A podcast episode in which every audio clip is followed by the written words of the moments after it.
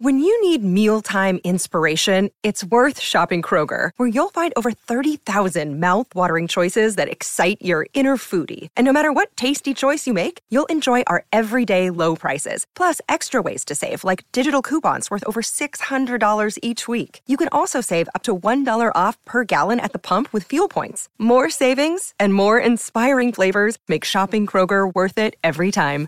Kroger, fresh for everyone. Fuel restrictions apply.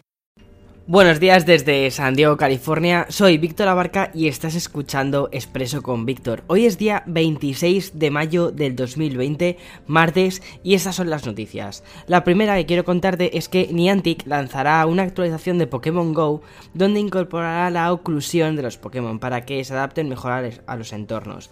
Bien, si no sabes muy bien lo que es la oclusión, es esta mm, característica de la realidad aumentada que lo que permite es que, por ejemplo, cuando tienes un objeto tridimensional dimensional delante de ti, ya sea un Pokémon, ya sea, sea lo que sea, ¿vale? Cualquier figura que hagan, si por ejemplo mueves la cámara y hay un objeto delante, que ese objeto quede parcialmente cubierto, que la parte que tendría que estar tapada por el objeto quede efectivamente em, cubierto. Hasta ahora lo que sucedía con la realidad aumentada era que cuando ponías un objeto delante de ese objeto tridimensional, de ese objeto ficticio, ¿vale? Ese objeto ficticio desaparecía de la pantalla porque no había forma de que el teléfono y sus sensores pudiesen medir correctamente la posición de este objeto ficticio. Ahora, con toda la tecnología que existe de realidad aumentada, entre otras cosas también, fíjate, el tema del LIDAR dentro de los iPads, dentro de los futuros iPhone u otros productos, también va a hacer que esto se avance muchísimo. Pues bien, esto se va a incorporar dentro del juego de Pokémon Go. Por ejemplo, si estás caminando y sacas la cámara para capturar un Pokémon eh, y estás eh, por la calle, en tu ambiente, si hay arbustos, irá a esconderse a esos arbustos e incluso podrá interactuar con algunos elementos reales del propio ambiente.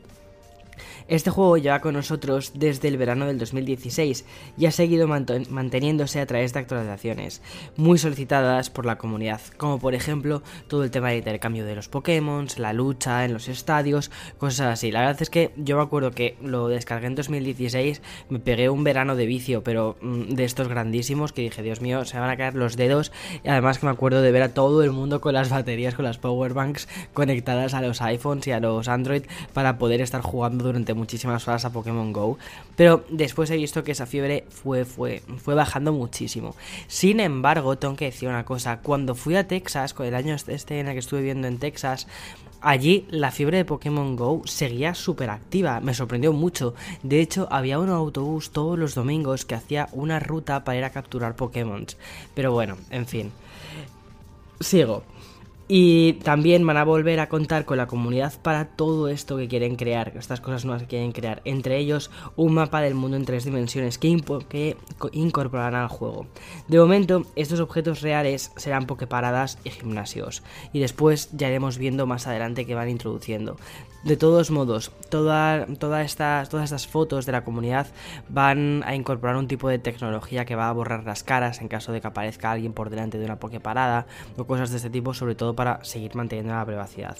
Bien, la segunda noticia del día con la que hoy me he despertado es que Sony ha anunciado la cámara que la semana pasada dejó más o menos entrever, la ZV-1. No sé si te acuerdas que la semana pasada comenté que Sony justo iba a lanzar una cámara que tenía muy buena pinta, que era un tipo blog, eh, porque tenía una, tenía una pantalla abatible. Pues bien, ya tenemos, ya es oficial y esto es lo que nos encontramos. Es una cámara, como te decía, pensada principalmente para bloggers. Es una compacta del estilo de la RX100, que es la cámara point and shoot premium que tienen actualmente. Y esta está orientada a fotografías. Pues bien, la nueva que han lanzado, la ZV1, está orientada principalmente a vídeo. ¿Por qué? Primero porque permite cambiar la orientación de la pantalla para que sea más fácil grabarnos a nosotros mismos, tipo pues como, como los bloggers. Si has visto mi canal de YouTube, habrás visto alguna vez, me habrás visto alguna vez grabar eh, con una pantalla abatible, principalmente porque necesitas saber qué elementos hay a tu alrededor. También tiene un botón de desenfoque de fondo que esto lo que hace es ajustar la cámara para que tengas un poquito más de bokeh. Hasta ahora lo que hacías era, era pues ibas cambiando algunos menús, cambiabas los Fs de la cámara, tenías que meterte en la parte de ajustes, ¿vale? Para conseguir ese efecto de bokeh bonito. Ahora directamente con un botón, pum, lo apretas y la cámara directamente se ajusta, es como una especie de ajuste automático para que tengas más bokeh.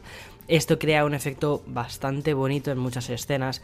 Sin embargo, una cosa que tengo que decir es que si haces vlogs, tampoco te recomiendo que desenfoques tantísimo el fondo, porque entonces pierdes una cosa muy importante, que es el contexto que hay a tu alrededor.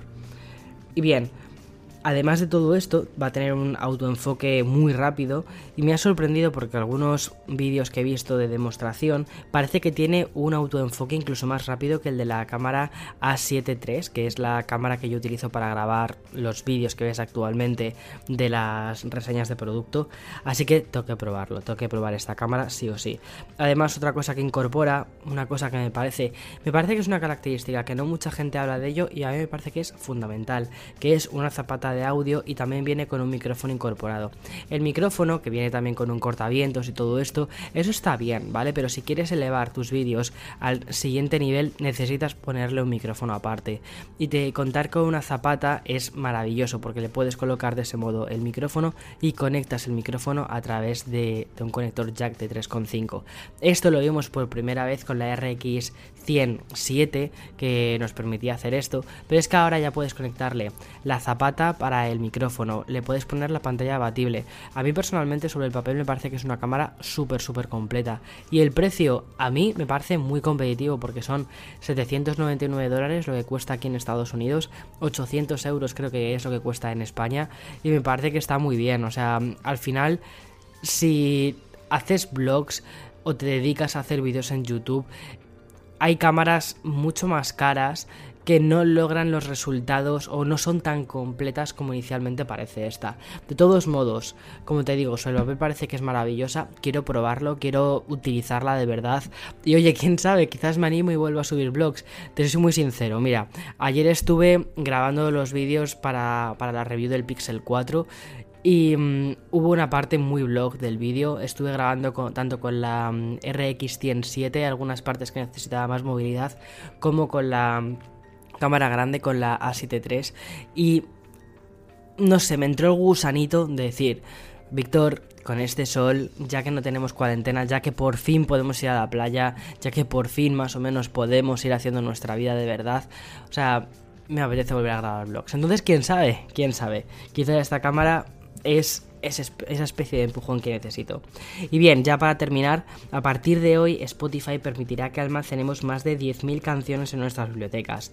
Esta medida que parecía completamente absurda y más con un servicio que lleva ya tantos años con nosotros y que nos ha ido haciendo que durante estos, o sea, nos ha hecho que durante estos últimos años que, mm, está Spotify con nosotros, pues vayamos almacenando música y música y música. Y más cuando no tienes un filtro, que no tienes em, ese filtro a que antes decías, es que solo me puedo comprar un, álbum, un CD porque cuesta 10 euros. Entonces, claro, ahí vas poquito a poquito coleccionando tu música. Pero ahora mismo que van sacando música, boom, te la descargas, te la llevas a la biblioteca. Era facilísimo llegar a las 10.000 eh, canciones en tu biblioteca. Pues bien, esto ya lo han quitado. Sin embargo, una cosa importante es que no puedes descargarte para escuchar en offline en tu teléfono móvil o en tu iPad o en tus dispositivos. No puedes descargarte las 10.000 más de 10.000 canciones, ¿vale? Es decir, 10.000, ok, 10.001, no. De todos modos, 10.000 canciones como ya decían en los anuncios del, iPhone, son un montón de canciones en tu bolsillo. Es decir, que lo que te tocará será seleccionar, si tienes más de 10.000, selecciona las canciones que quieres, esas son las que descargas offline, y las otras las tienes en la nube dentro de tu biblioteca ficticia. Al menos ahora te dejan incorporarlas, que a mí me parece un gran paso. Un gran paso para el hombre, un gran paso para Spotify, un gran paso para el resto de la humanidad. Gracias. En fin, hasta aquí mi charlatez de hoy y... No, es broma. Eh, hasta aquí mi podcast de Expreso con Víctor. Mañana más. Y me voy a poner con el vídeo del Pixel 4. Que la semana pasada estuve sin subir ningún vídeo a YouTube. He cogido fuerzas, estoy con las pilas ultra cargadas. Me apetece muchísimo lanzar este vídeo porque además no sé, los todo el b-roll, todas las escenas así bonitas creo que han quedado especialmente bonitas, tiene todo un rollo muy muy mood y no sé, me apetece, me apetece que lo veas, me apetece que lo veas. Así que nada, me pongo con el vídeo. Hasta mañana, chao, chao, chao. Cada día mis podcasts parecen más un mensaje de WhatsApp súper largo.